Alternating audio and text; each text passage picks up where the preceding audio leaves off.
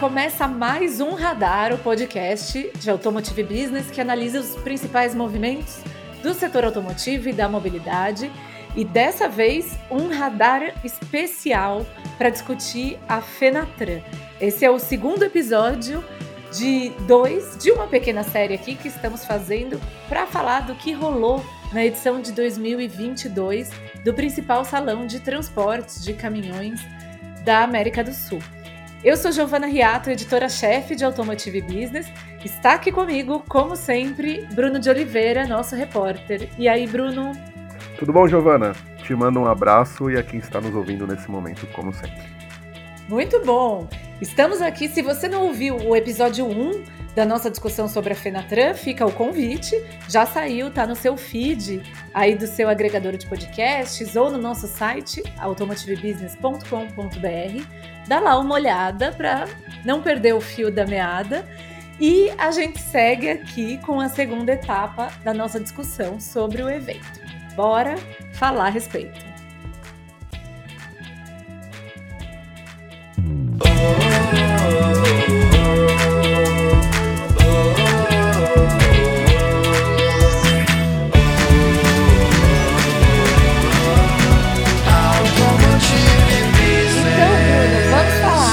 Agora, nessa, nesse segundo episódio, principalmente sobre os produtos e as novidades que a gente viu na Fenatran, antes de começar a discussão, agradeço, como sempre, aos nossos patrocinadores, Iveco Group e RX, que apoiaram e investiram na nossa cobertura da Fenatran. Então, no nosso portal tem todo o especial que a gente fez sobre o evento e eles também estão apoiando esses dois podcasts. Muito obrigada.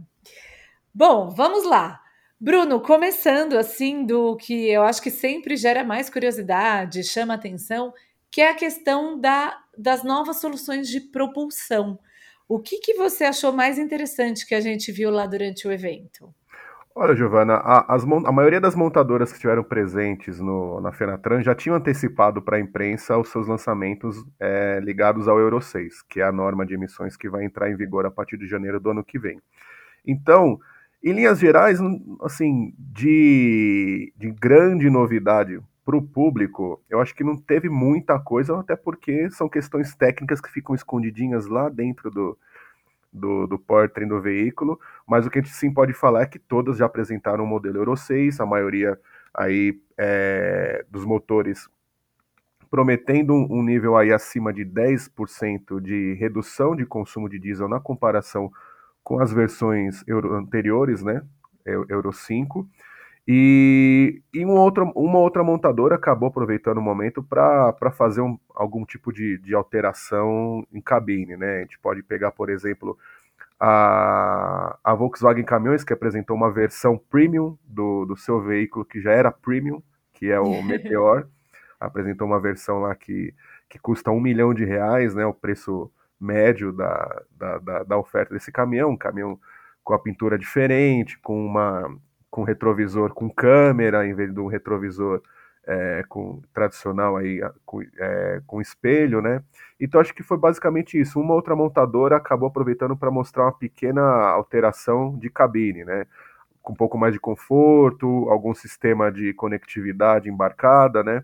Eu acho que em linhas gerais seria isso, né? A, todo mundo vai ter, obviamente, uma versão Euro 6 para começar a vender no ano que vem e aproveitou o momento para colocar uma outra, um outro feature, digamos assim, na, nas cabines que, que o mercado já conhece. É, e eu, eu achei muito interessante também, até pegando o gancho de algo que a gente falou no, no episódio anterior aqui, que é sobre essa coisa do segmento de caminhões puxando evoluções importantes para a indústria automotiva em geral, né? Então a gente viu um movimento muito legal de é, eletrificação e de soluções de caminhões a gás, enfim, eu acho que é, é interessante ver o segmento ousando e dando, dando novos passos para tecnologias que, a princípio, a gente não achava que seria, seriam tão difundidas no segmento de veículos pesados, né?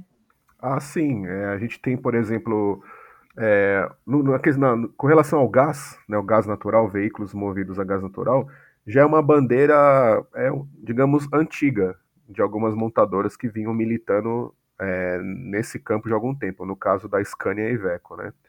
Então, nesse sentido, as, as, montadoras apresentaram aí também versões movidas a, a esse tipo de combustível, né? A Scania e a Iveco. Mas a grande novidade da edição desse ano da, da Fenatran foram as montadoras que apostam em veículos, caminhões elétricos também mostrarem alguma coisa, né? A Volvo, acho que foi o principal anúncio do evento, que afirmou que vai produzir caminhões elétricos no Brasil. E isso, é, eu acho que é, foi, a, foi a grande notícia, né, de parte ali do, do período da, da Fenatran naquela semana, que é uma, uma montadora que é uma das, é, é, a, é uma das principais no segmento de pesados afirmar que vai ter esse tipo de produção aqui no país, a gente considerando aí toda toda uma discussão que a gente tem também nos leves, né, dos grandes entraves de, de recarga, a questão de produção de bateria, se vai se importar isso, se vai é, se vão produzir aqui no Brasil, vai ter algum fornecedor que vai fornecer isso com produção local. Então acho que foi um start, né? Olha, se, se lá na Fenatran anterior a eletrificação era vista como algo é, distante, por que não bizarro, né?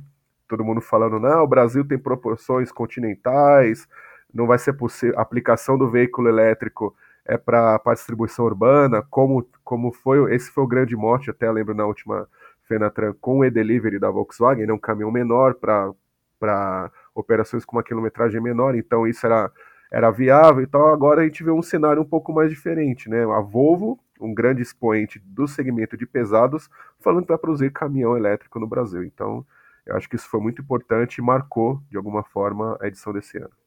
Sim. É, e valeu, Bruno, a menção honrosa aí a Volkswagen Caminhões e Ônibus, que foi é, super vanguardista lá no, em 2019, se não me engano, a última Fenatran, né? É, de apresentar o e-Delivery, que é um projeto brasileiro, é, e que desde então a empresa vem amadurecendo, né, com, com uma produção, claro, limitada, mas fazendo suas entregas, fez projeto piloto com a Ambev, enfim. Então, acho que larga um pouquinho aí na frente, já acumulou um conhecimento sobre o uso desses veículos, apesar de ser, eh, serem configurações mais leves, né, do que as da, da Volvo.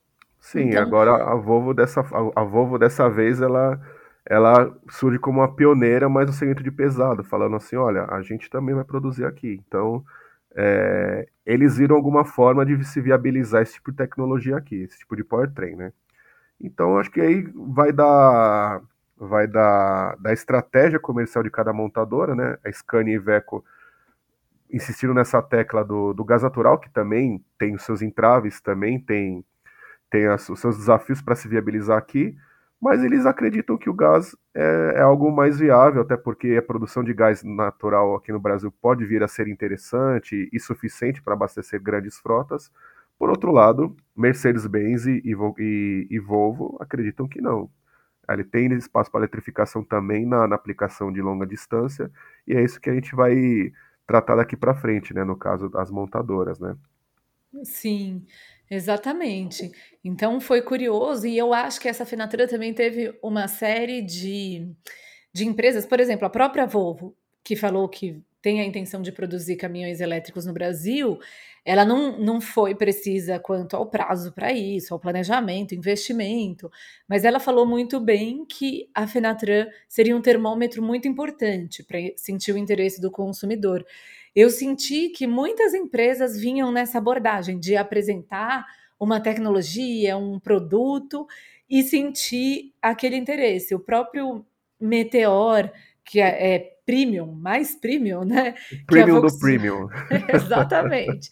o caminhão de milhões ou de milhão aí que a Volkswagen Caminhões apresentou, é, eles falaram que era ali uma configuração muito customizada, sob encomenda, mas que também sentindo o interesse do público. A Mercedes-Benz fez outro movimento muito legal, na verdade, dois movimentos importantes da Mercedes-Benz, que foi de apresentar um caminhão autônomo com nível 4 de automatização.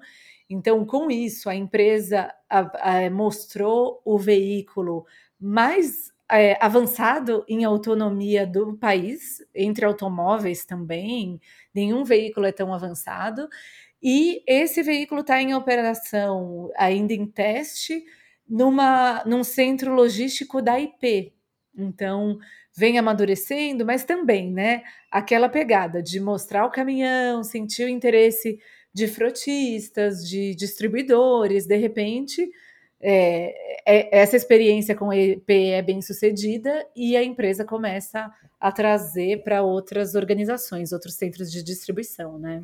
Sim, tudo isso na esteira da agenda ESG, né? A gente não pode descartar esse fator ESG que acabou acelerando é, inovações em termos de powertrain na indústria automotiva como nunca, né? Então, o veículo, o caminhão autônomo, ele já, é, já não, não, não é tão novidade, até porque todas as montadoras, enfim, já falaram que a aplicação é bem viável em, em ambientes controlados.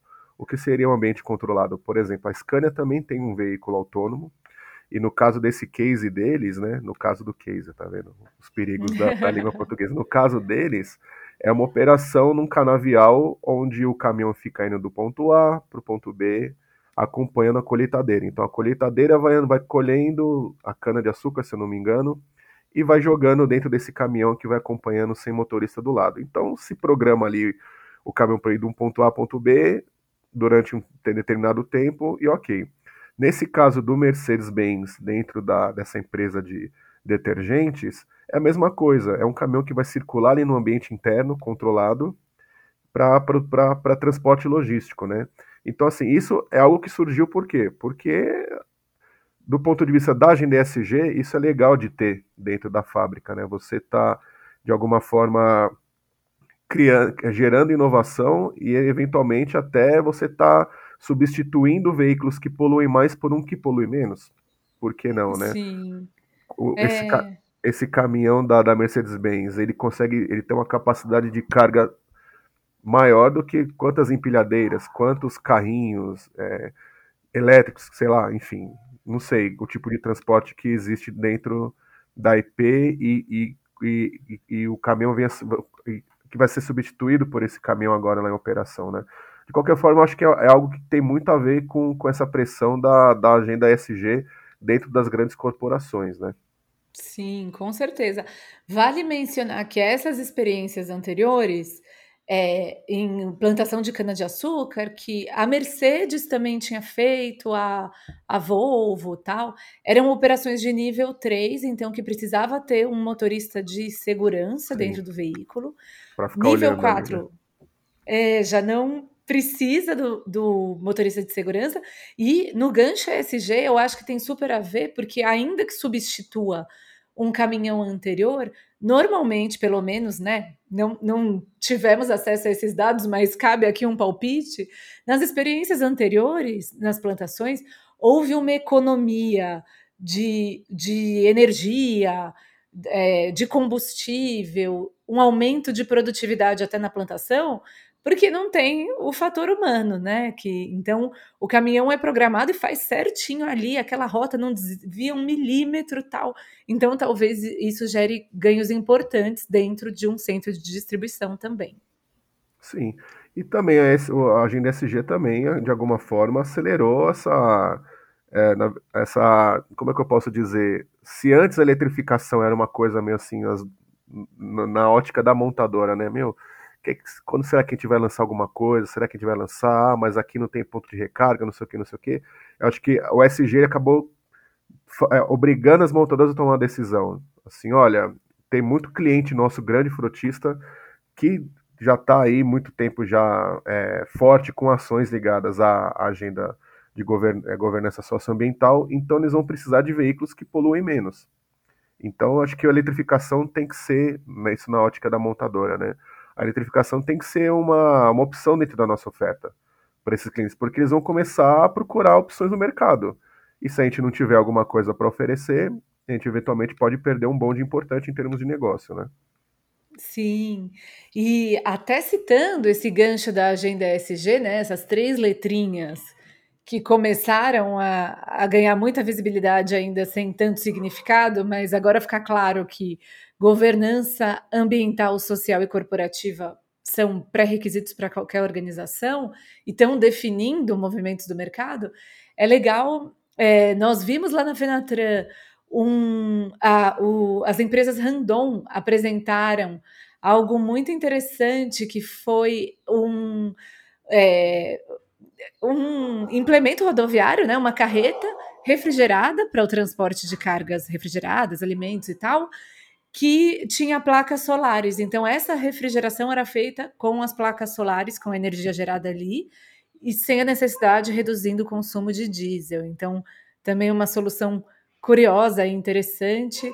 Outra coisa que a gente viu, até publicamos em uma matéria sobre é, novidades, curio tecnologias curiosas da Fenatran, é uma startup brasileira, a Arrow Mobility, de Caxias do Sul, que apresentou lá no evento uma van elétrica totalmente brasileira, né? É legal, a Ford mostrou é, soluções elétricas lá na Fenatran, também de vans e tudo mais, mas é legal ver uma empresa brasileira fazendo isso e que tem um grande investimento da Localiza, que aí vai muito em linha com o que você falou, Bruno, que é a Localiza, né, tem, investe muito, tem frotas aí, e o interesse de ampliar e de atender a agenda SG, e fazendo investimento direto em uma solução nacional é, zero emissão de carbono ali, pelo menos no escapamento. Ah, sem dúvida. É, o, o, o veículo comercial de, do porte de uma van ele tem muita aderência com, com, com entrega urbana, e na verdade ele é muito ligado a essa entrega de última milha, e essa entrega de última milha ela tem muita aderência com as estratégias para veículos elétricos, né? Não só essa, essa empresa Arrow, mas eh, você citou a Ford, também tem outras que apostam na a Jaque, né? Já tem, já, já, já vemos veículos da Jaque circulando também aqui em São Paulo, atuando nessa entrega de última milha. Então acho que é, é tanta oportunidade de negócio que, que esse tipo de entrega ele proporciona que se criou uma empresa brasileira para para atender esse mercado, né? Então, enfim, acho que é, é, é uma notícia muito boa para o mercado a gente ter esse tipo de produção nacional e mais do que isso, né? Existir demanda para que se sustente esse tipo de negócio, né? Exato, é incrível. E aí também, falando de ESG, mas a partir de um outro ponto de vista, não podemos deixar de mencionar um projeto super interessante, né? Uma novidade interessante da Mercedes-Benz com um caminhão estrela delas, um caminhão para mulheres. Você deu uma olhada nessa novidade? Dei sim, e para mim esse foi, a, esse foi o maior lançamento da, da Fenatran esse ano. Não só por, por pelas questões sociais né, que isso envolve, né, de atender um, um segmento até então desatendido de alguma forma pelas montadoras, mas por, de alguma forma, é, acho que o, a, o grande valor desse, desse, desse caminhão que a Mercedes fez foi de entender uma demanda que é grande, né? E, e, e, não só por isso, de atender uma demanda que, na verdade, de abrir portas para que mais caminhoneiras apareçam, né? No, entre os embarcadores de carga, né? Porque, enfim, não, você. Demais. A gente, pode ver, o, o, a gente pode ver os desafios né, que uma mulher enfrenta na operação de transporte de carga e esse caminhão da Mercedes-Benz vem para atender algumas delas, né, Giovana? É sensacional. Eu achei. Confesso que quando eu vi assim. Ah, um caminhão para mulheres. Eu acho que assim, a gente já viu o lançamento de produtos pra, para mulheres que eram apenas uma maneira de cobrar mais um produto igual. Eu lembro, né, não lembro qual empresa, mas há alguns anos lançou uma cerveja para mulheres, que tinha o rótulo rosa e era mais cara, sabe? Então, eu falei assim, poxa, qual que é a brincadeira, a pegadinha? Mas, de fato, é um projeto muito legal que eles foram e ouviram as, as caminhoneiras, as mulheres que são um grupo super minorizado nas estradas, né? E que enfrentam até uma série de preconceitos e desafios. É interessante, estava conversando com algumas na apresentação do caminhão, e assim, quando um homem se torna é, motorista de caminhão, muitas vezes tem até uma tradição familiar, ele vai de forma meio automática. Claro que a gente tem profissionais muito apaixonados, mas assim, né, é, de, de certa forma, aqui com o perdão, até pedindo licença aos ouvintes, é mais simples. Quando uma mulher se, trans, se torna é, motorista de caminhão, ela de fato quer muito desde o início, porque tem muito preconceito, dificuldade de financeira para tirar habilitação, dificuldade de acesso a treinamento, é, até muitas delas enfrentam resistências dos próprios companheiros. É, eu ouvi histórias de mulheres que se separaram porque o homem falou assim: não, você não vai ser motorista. Ela falou assim: vou sim, tchau, né? Então, isso é muito legal. E nas estradas tem tudo aquilo, né? São perigos, uma mulher sozinha parando em um posto para dormir, muitas vezes, quando ela vai descer para ir no banheiro, ela corre um risco de violência, de assédio, ela lida com situações de uma higiene horrível, e a mulher tem seus períodos do mês que ela precisa ainda mais de, de higiene e alguns cuidados. E aí a Mercedes fez esse caminhão que traz elementos como ah, uma bateria separada para ligar secadores chapinha, uma penteadeira, um espaço para dormir com mais comodidade, é, uma bicicleta acoplada para pequenos transportes. Então, é, o caminhão está parado em um, uma determinada cidade para um abastecimento ou para um descanso, até a liberação da carga, tal. A mulher pode pegar essa bicicleta e comprar alguma coisa para comer, tal. E a coisa mais legal, que é o banheiro dentro da cabine, né? Que blinda a mulher de situações de violência, garante uma privacidade. Então, isso tudo foi feito a partir de uma pesquisa com as motoristas. Então, acho que é o grande valor e o fator, como você bem disse, né, Bruno, de dar visibilidade a uma categoria de profissionais que acaba tá aí, elas existem, são minoria, mas pouca gente fala delas, né? Assim, acho que o ponto, o ponto principal que uma ação dessa, que essa ação é, tocou, foi, foi, a, foi a seguinte mensagem: a cabine do caminhão, como a gente conhece hoje, ela não foi concebida para atender uma motorista mulher. Eu acho que esse é, esse é o grande ponto e vai começar a chamar a atenção de alguma forma das outras montadoras para esse tipo de questão, né? Assim, nunca se pensou num banheiro numa cabine, por menor que seja, enfim, né? Nunca se pensou, nesse caso do, do projeto da Mercedes-Benz, da Mercedes-Benz, de uma bateria extra na, no, no, no cavalo para atender as demandas que a mulher tem ali ligadas à, à higiene, à beleza, etc. Né? Então, acho que o grande ponto desse caminhão, que é bom que se diga, não é um conceito, não é, não é algo pontual, é algo que a Mercedes-Benz já confirmou que é comercial. Que assim, se existir Sim. um pedido, se alguém, se algum frotista quiser fazer um pedido desse caminhão, ele pode muito bem entrar numa linha de produção e ser, e ser produzido.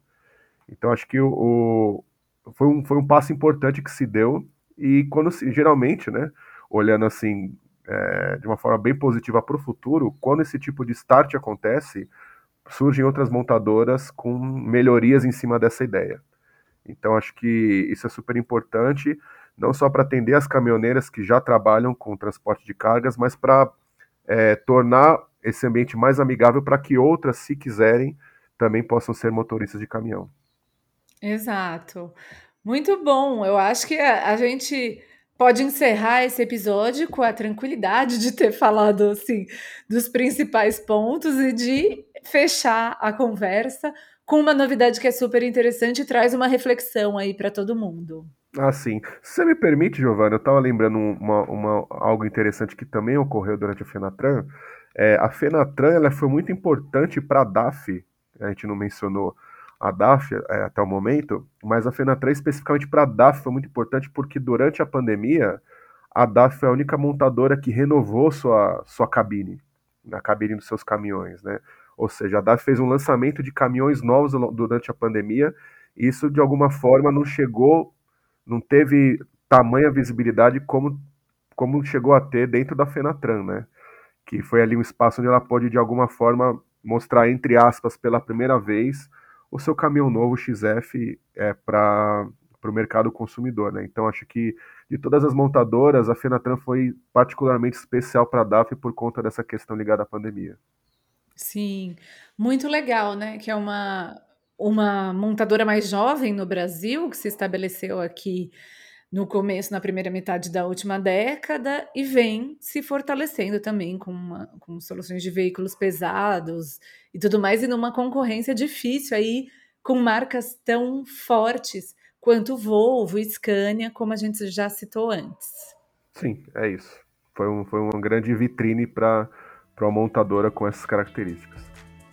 Maravilha, Bruno. Acho que tá, tá o de hoje tá pago. O que, você acha? O de hoje tá pago, né? Acho que se a gente for falar de tudo que a gente viu e viveu na Fenatran, daria uma, uma série com 10 episódios. Mas acho que nesses dois a gente conseguiu levar de alguma forma para quem está nos ouvindo ou assistindo é, o que de, de fato acabou acontecendo de principal, digamos assim, durante esse evento que voltou a acontecer depois de muito tempo. Exatamente. Então, muito bem, deixo aqui meu super agradecimento a você que está nos ouvindo ou nos assistindo. E a gente vai ficando por aqui. É isso aí, um abraço a quem está nos ouvindo e assistindo. Até uma próxima. E vamos Brasil rumo ao Hexa. Isso aí. Tchau, tchau, gente. Eu sou Giovana Riato. Eu sou o Bruno de Oliveira. O Radar é uma produção de Automotive Business com edição do Marcos Ambroselli, direção de arte do Luiz Prado e a nossa trilha sonora do Chibruski Guilherme Schildberg. Até o próximo.